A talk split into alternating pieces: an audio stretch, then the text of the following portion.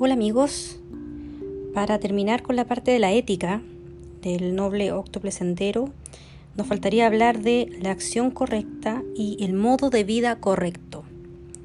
En este episodio voy a hablar de los dos comportamientos porque son cortos en verdad. Empecemos por la acción correcta entonces. Bueno, la acción correcta tiene que ver con tener una conducta honorable y pacífica. Ya obviamente no, no hay que robar, no hay que matar, no hay que abusar del sexo, no hay que abusar de sustancias tóxicas. Y ojo que estas dos últimas tienen, tienen un prefijo, no abusar, porque el, el hablar de abusar significa que estás apegado. Y hay que recordar que siempre el apego es negativo. Entonces, no te dice que, de hecho no te dice que no consumas sustancias tóxicas, te dice que no abuses de sustancias tóxicas. Siempre el budismo busca el balance.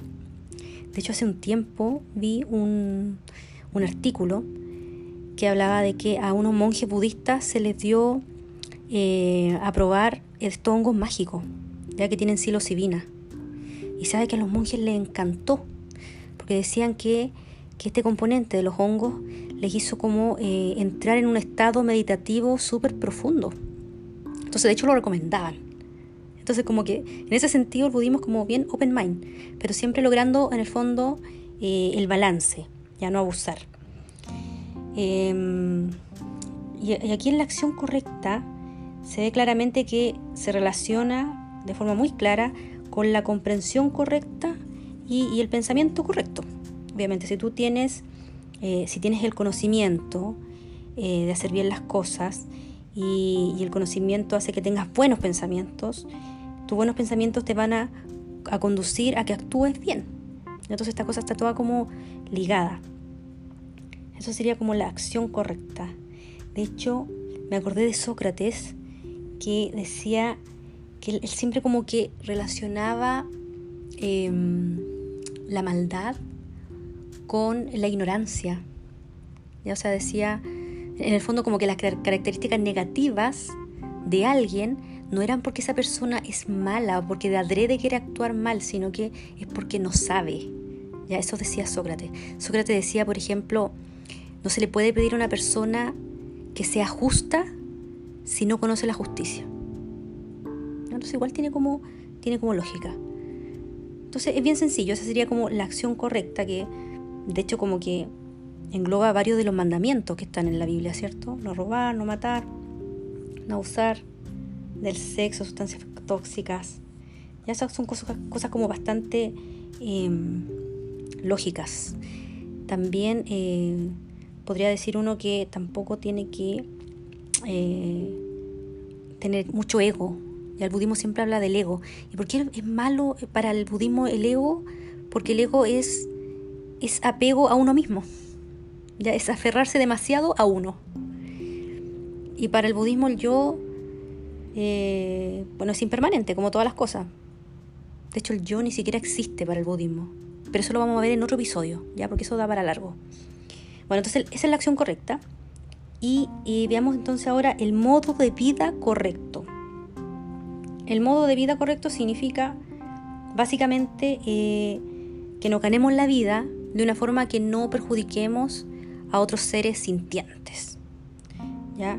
Entonces, eh, bajo ese punto de vista, hay trabajos que son incompatibles con el budismo.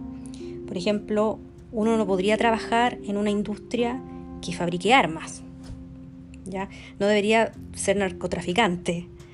O, no sé, no debería ser asesino a sueldo, por ejemplo. Ya es como muy lógico, pero lo digo por si acaso.